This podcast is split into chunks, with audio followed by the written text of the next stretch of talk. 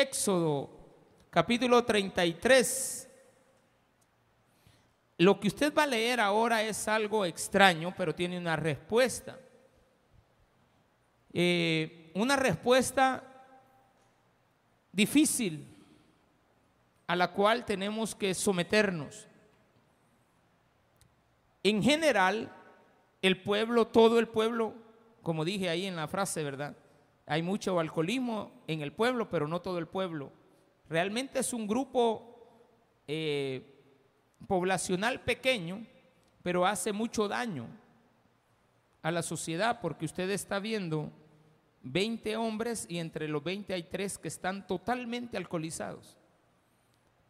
Entre los 20 tal vez encontrará otros dos que andan manudos. Usted dice, bueno, ahí venden bastante alcohol porque ya de, de 20, 5 estén consumiendo alcohol es bastante. Lo que no hay, usted no va a ver allá nadie fumando. No sé, gracias a Dios no hay cigarrillo, casi. Hasta el día de hoy yo no he encontrado gente fumando. Eh, que me acuerde, ya llevo ocho años de estar viajando, no encuentro eso. Pero alcohol sí. Pero entonces de repente Dios hace la generalidad de decir el pueblo en general. Y eso es lo que pasa aquí. Lo único que aquí el título dice la presencia de Dios prometida. Pero al principio Dios se excluye de estar con el pueblo. Y nos aparece un versículo que para mí es muy importante que usted lo maneje en su vida. Ya cuando lleguemos más adelantito se lo explico, pero vamos a leer primero del versículo 1 al 3 de Éxodo 33. Éxodo 33, versículo del 1 al 4, vamos a llegar hasta el 6 y después vamos a leer lo demás. ¿Lo tiene?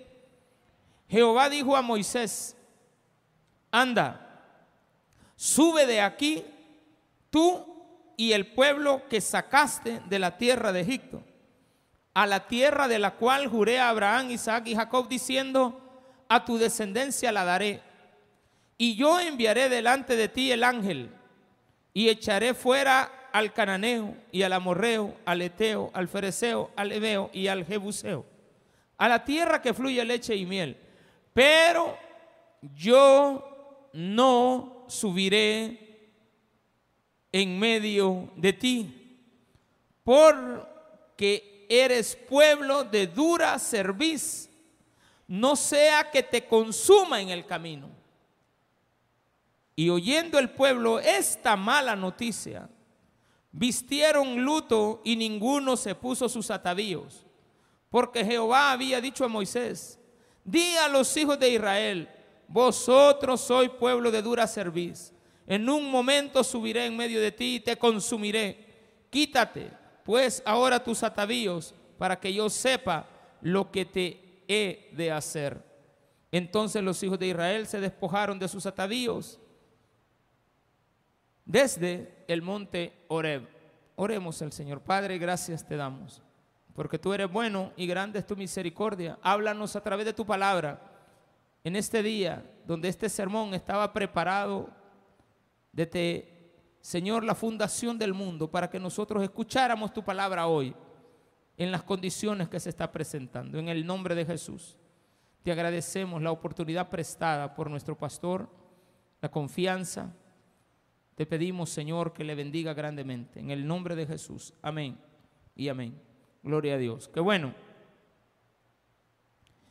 Este capítulo contiene un versículo que está en el versículo 14. Y él dijo, mi presencia irá contigo y te daré descanso. Cuando Dios te dice que te vayas de ahí, tienes que irte de ahí. ¿Qué lugar era al que se refería? Al lugar donde habían estado en pecado adorando a un becerro. ¿Sí?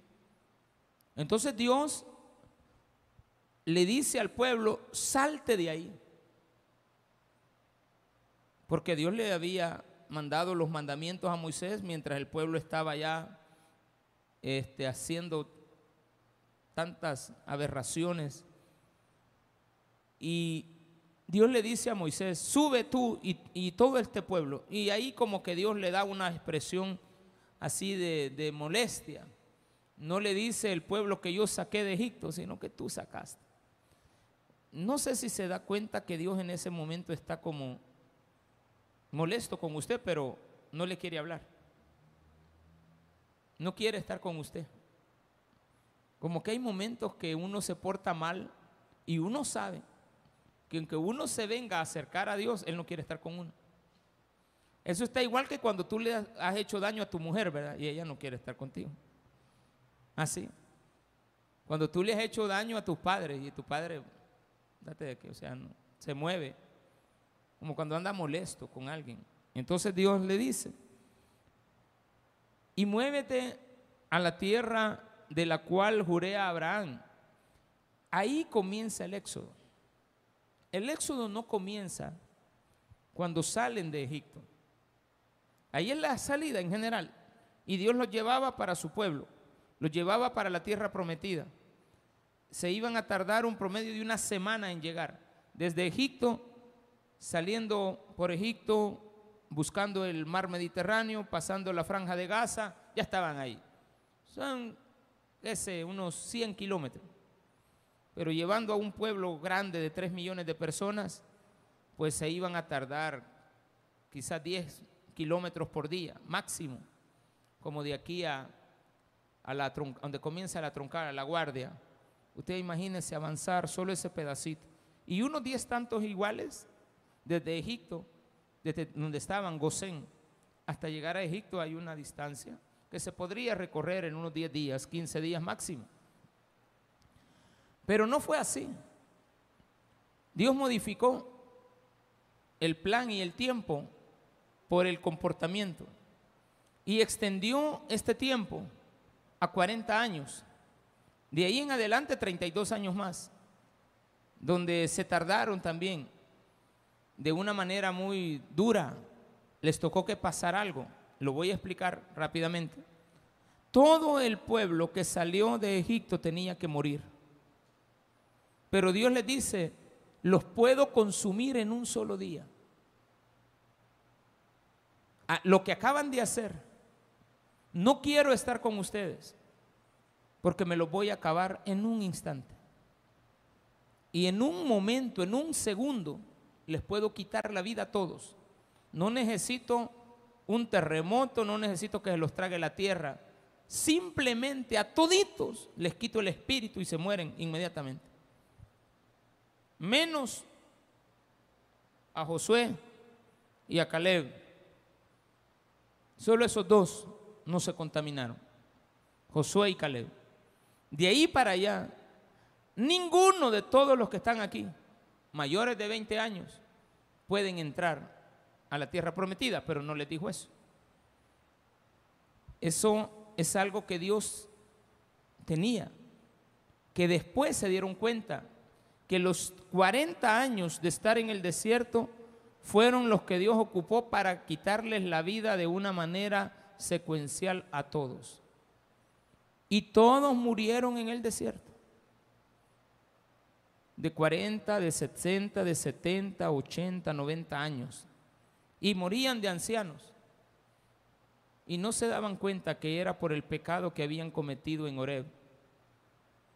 El que habían cometido allá en, los montes del Sinaí, en la península del Sinaí. Entonces Dios le dice a Moisés, sube de ahí, salte de ahí.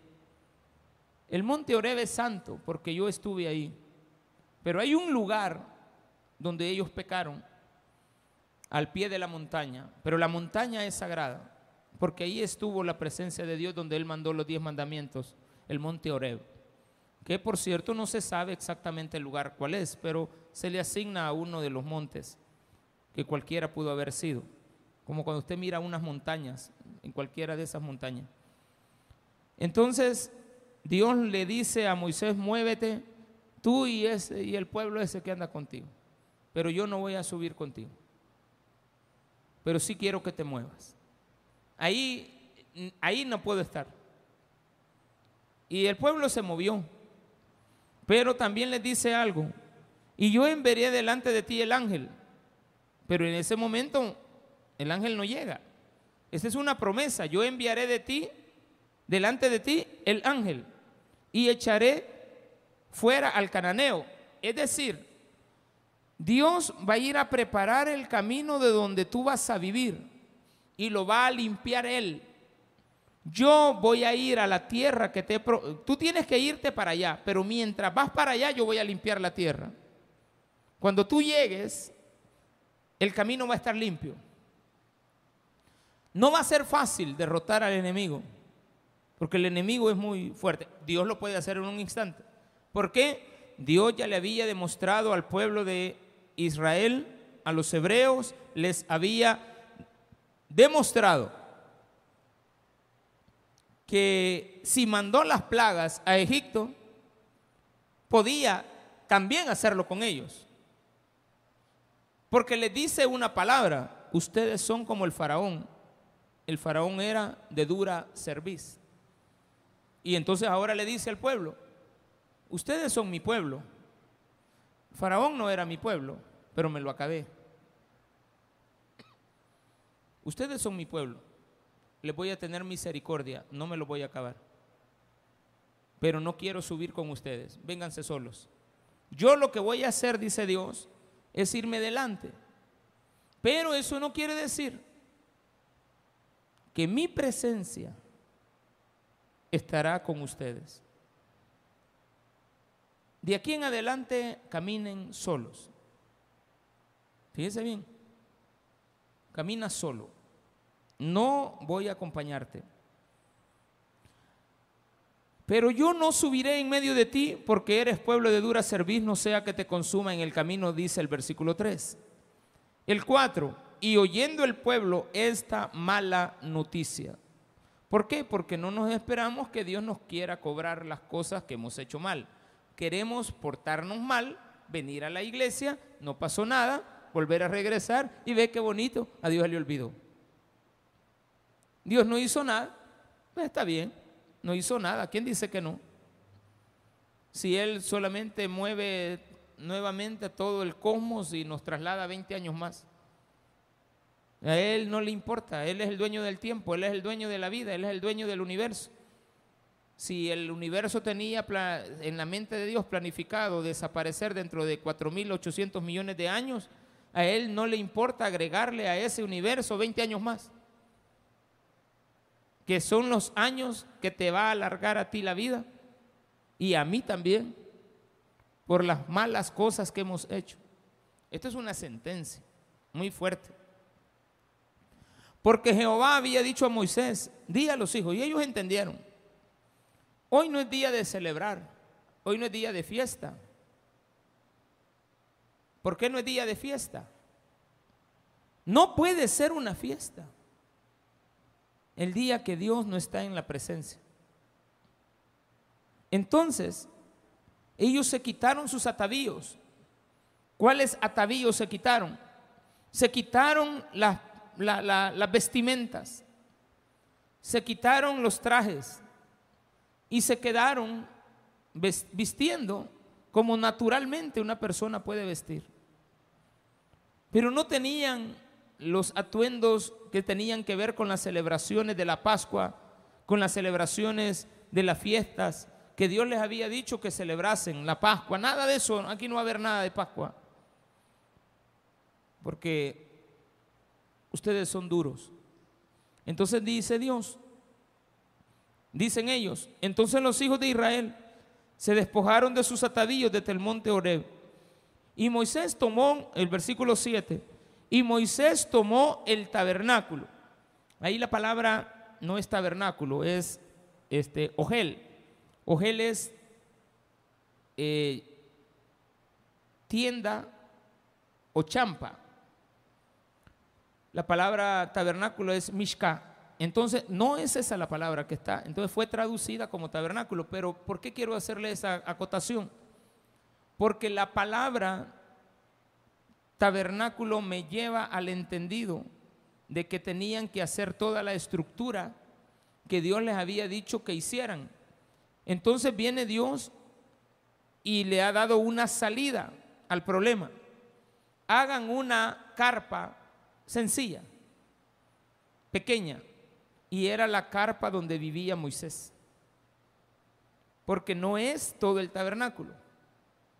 Entonces viene Dios y le dice a Moisés, hazte tu cabaña, una, una champa, una cabaña. Por cierto, una cabaña desmontable, porque ellos van a estar en el desierto. Desde ese momento ya Moisés sabía que eso iba para largo. Moisés dijo, bueno, no sé cuándo, Dios. Entonces no sé nada. Mire que es bonito, pero también es una gran incógnita en el ser humano. No saber qué viene mañana. Pero esto lo llevó a Moisés a entender algo, que Dios no iba a estar en medio de ellos, pero su presencia iba a estar manifestado por medio de una nube. Entonces, ¿dónde estaba la nube? Y hay que decirlo así para que nos imaginémonos aquella gran nube que estaba sobre el pueblo. Realmente era una nube que estaba sobre una cabaña. O sea, no estaba en todo. Solo había una cabaña, una champa, una, una casa, una, una, tienda de campaña eh, del desierto. Y encima de ella estaba la presencia de Dios. Pero Él no estaba en medio. Es el momento donde usted y yo podemos vivir sabiendo que Dios está ahí, pero que Dios te está dejando hacer lo que tú quieras. Pero eso sí, vamos a empezar a caminar hasta llegar a la tierra prometida. Pero no puedes caminar sin que yo no me mueva. La gente que agarra un camino distinto se va a perder. No es el deseo de Dios que te mueras en el camino perdido. Tú ya tienes la sentencia de muerte por haberte comportado mal. Dios no estará contigo, pero si tú estás viendo la presencia de Dios y te mueves conforme Dios se mueve, al final de la vida vas a estar y vas a morir en la presencia de Dios. Por eso se llama la presencia de Dios prometida. Aunque no nos portemos como es debido. Pero ¿dónde viene el problema? El problema es que en medio de esa situación yo me puedo perder si no sigo la nube. Y de ahí que empezó a morir gente y a morir gente y a morir gente y a morir y a morir y a morir, pero morían dramáticamente. Pero otros empezaron a morir de edad y uno dice, bueno, murió de la edad, murió de 90 años. No, hombre, pero mire hermana, usted tuvo a su mamá ahí toda la vida. No, sí, yo estoy agradecido con Dios que me prestó a mi, a mi madre, a mi padre, estuvo conmigo, yo lo vi, y ella fue una buena persona y siempre nos enseñó, nos regañaba, pero nos enseñaba. Eh, fue una mujer esforzada y así, ya, pero ya mire, pastor, ya en los últimos días ella falleció ahí en un hospital o en la casa, en la cama, y yo me levanté, le di la mano, le di de comer y de repente cuando regresamos, este, la abuelita estaba Le empezamos a hablar, más abuelita, y nos dimos cuenta que ya estaba. Y uno dice, mire, murió en paz. Murió en la presencia de Dios. Murió en la presencia de Dios. Pero no podemos evitar que tenemos que morir por edad. Y esa es la cuenta que Dios te tiene preparada. Es tremendo esto. Vamos 16 años. La iglesia es una institución. Como tal, organismo, organizacionalmente, la iglesia somos nosotros como pueblo. Y toda la iglesia tiene que morir, pero no la institución. La institución desaparece en la tribulación. Ahí ya no va a haber más iglesia de Cristo. Pero no nos metamos en ese problema. Eso lo véngase los días viernes, que eso es lo que estoy explicando los viernes. Pero lo que sí es cierto es que Dios nunca deja de estar contigo. Aunque Él te haya dicho, yo no quiero subir contigo, pero al, al final aparece. Porque Moisés, como no tiene respuesta, dice, Moisés tomó el tabernáculo. Bueno, dijo Moisés, ¿qué vamos a hacer? hay que hacer algo. Dios no nos está dando indicaciones. Hagamos lo que nosotros creemos que Dios quiere que hagamos. Y Él dijo, hagamos la, la casa donde vamos a adorar a Dios. Y tomó el, la champa, esta casa, que aquí le llama tabernáculo, y lo levantó lejos. ¿Dónde? Eso es importante. No puede estar en medio. Vino e hizo la casa allá a lo lejos. Se apartó del pueblo. Subió, salieron de Oreb, de ahí donde habían estado pecando y contaminándose unos con otros, y se fueron.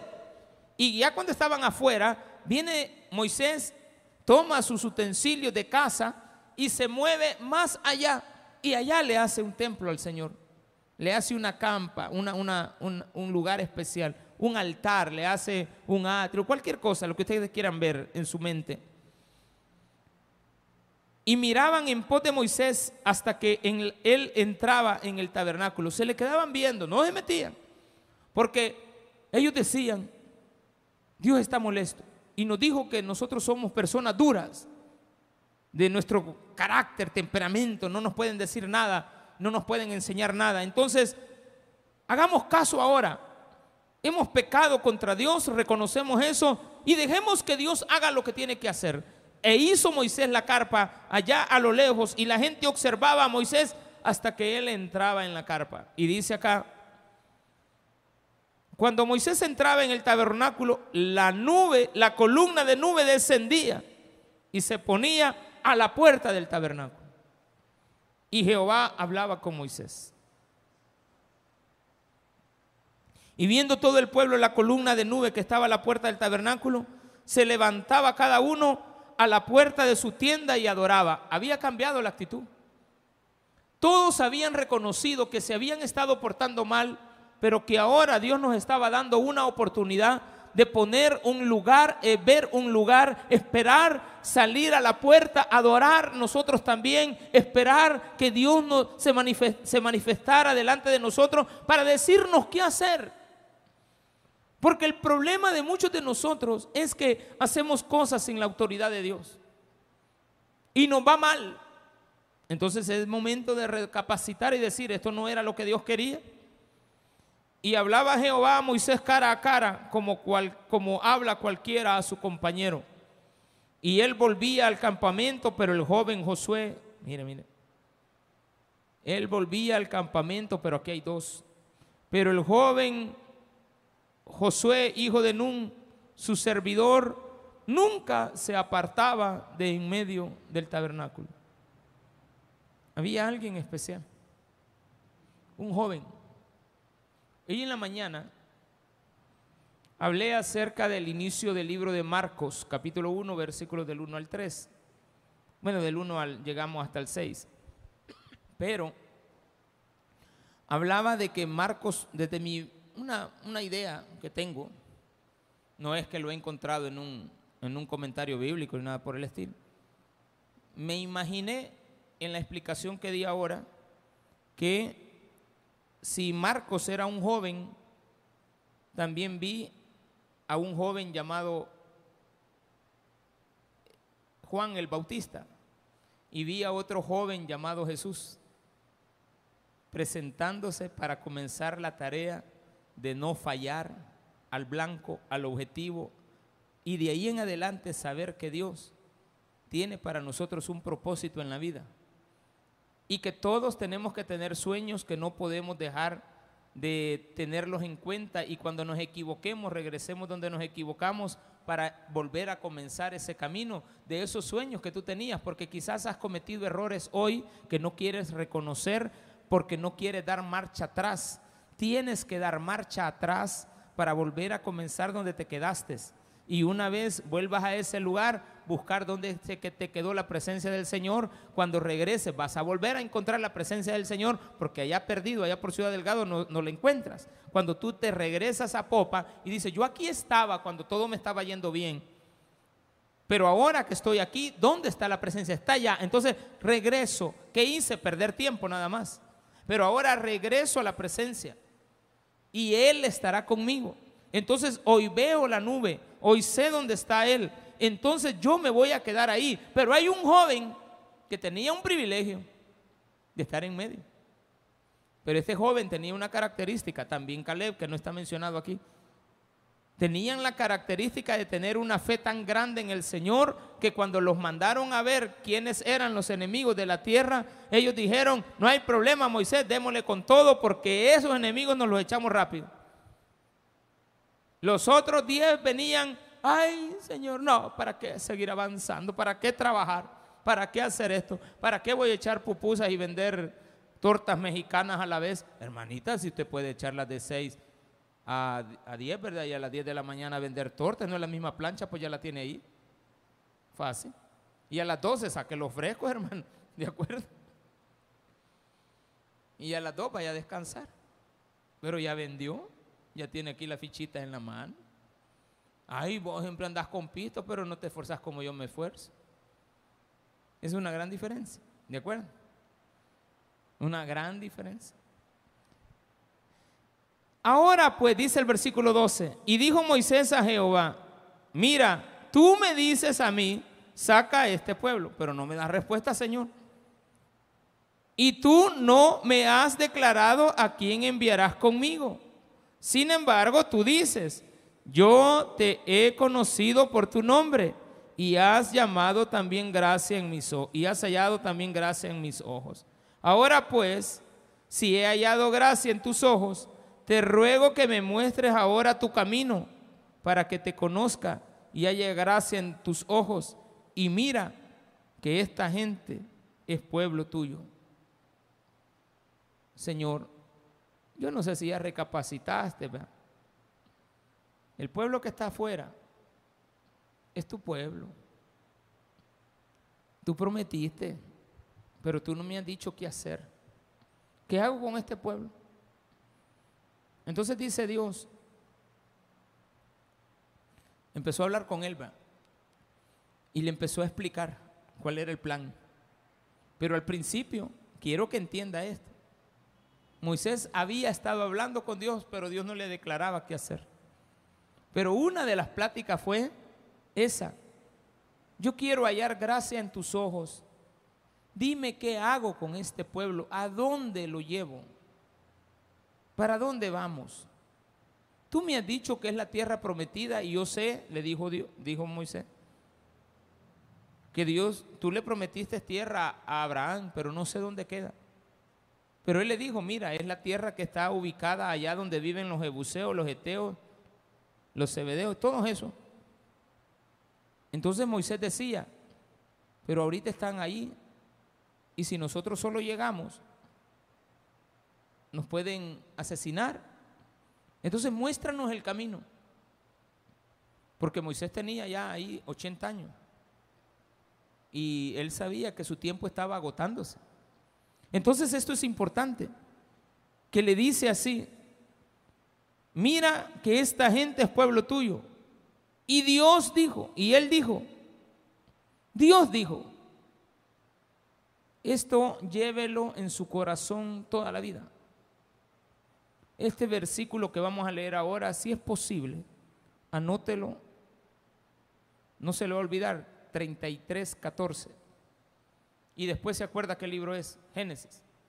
Pero el número 33, asócielo con la edad de Jesús, asóciela con la edad que tiene ahorita el pastor, ¿de acuerdo?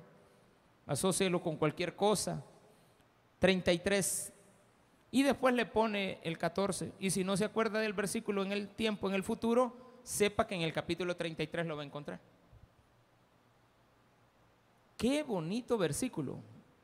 Léalo. Y le dijo, mi presencia irá contigo y te daré descanso. ¿Quién quiere descansar? Todos. Y qué bonito es saber que Dios va a ir conmigo y me va a dar reposo. No me va a dar cansancio. Y qué bonito va a ser que yo conozca el camino, porque primero Moisés le dice, muéstrame el camino. Nunca vaya a caminar usted por su camino. Usted debe de caminar el camino de Dios. Y por ejemplo, esto es palpable. Mi camino ayer era otro, pero Dios me mostró el camino de ahora. Entonces yo hoy en la mañana, cuando vine a la iglesia, eh, vine aquí a la, primero venimos a la cafetería, preparamos, yo entro aquí a, a preparar. Me estuve como una hora doblando las colchitas de los niños porque me las traje así, porque ha estado escasa lo del agua. Y ya se nos había hecho bastante ropa. O sea, las frazaditas que les ponemos a las, a las a los cobertores de, la, de los niños de cuna y tenía una bolsa bien grande. Y dije yo, siempre lo hago en la oficina, pero hoy me traje la bolsa para acá. Y como aquí no había nadie, me dio bastante rato de poder estar una hora eh, revisando la librería, empecé a doblar las frazadas. Y cada vez que doblaba una decía yo, yo no debería estar haciendo esto ahora yo no debería estar haciendo esto ahora. Yo debería de estar esperando que hablan la iglesia para entrar al culto, ¿de acuerdo?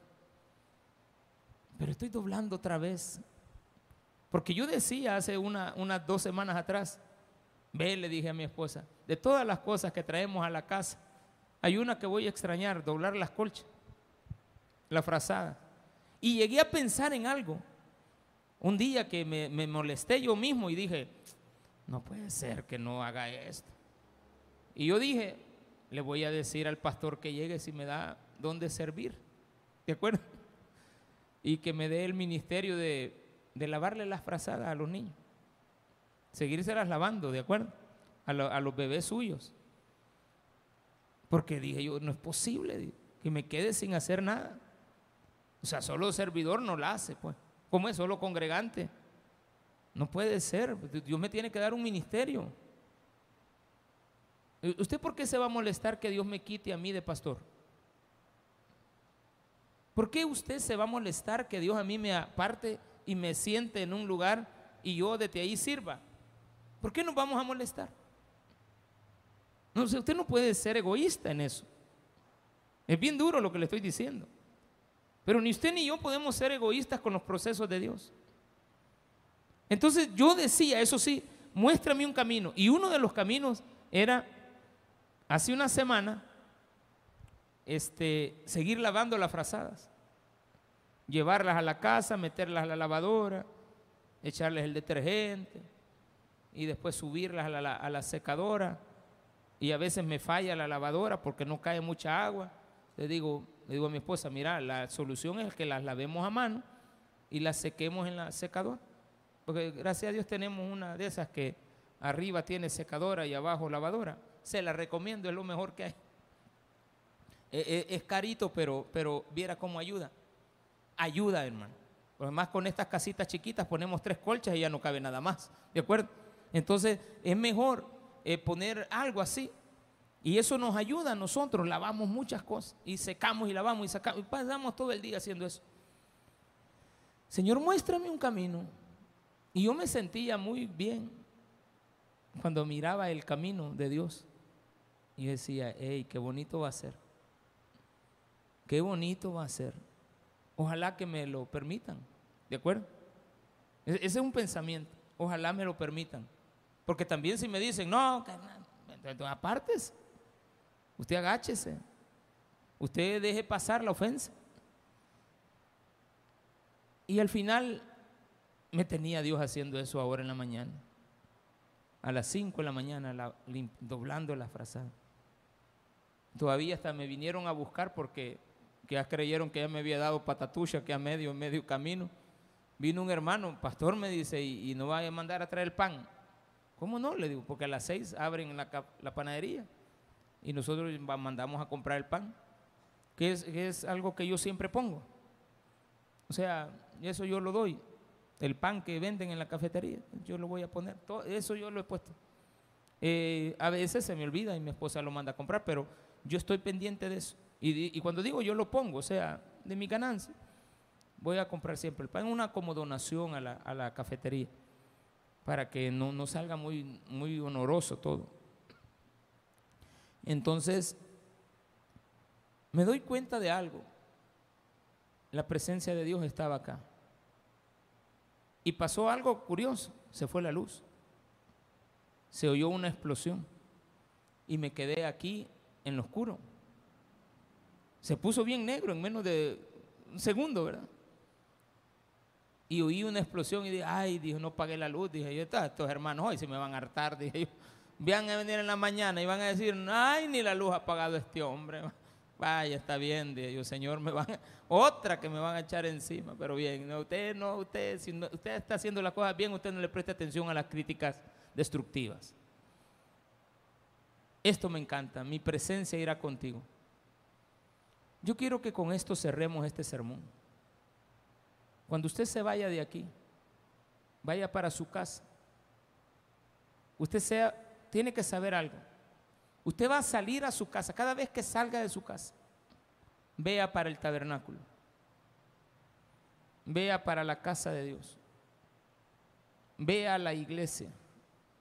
Y cada vez que usted pase por acá, en un, en un colectivo, en su vehículo, a pie, diga, ahí está la presencia.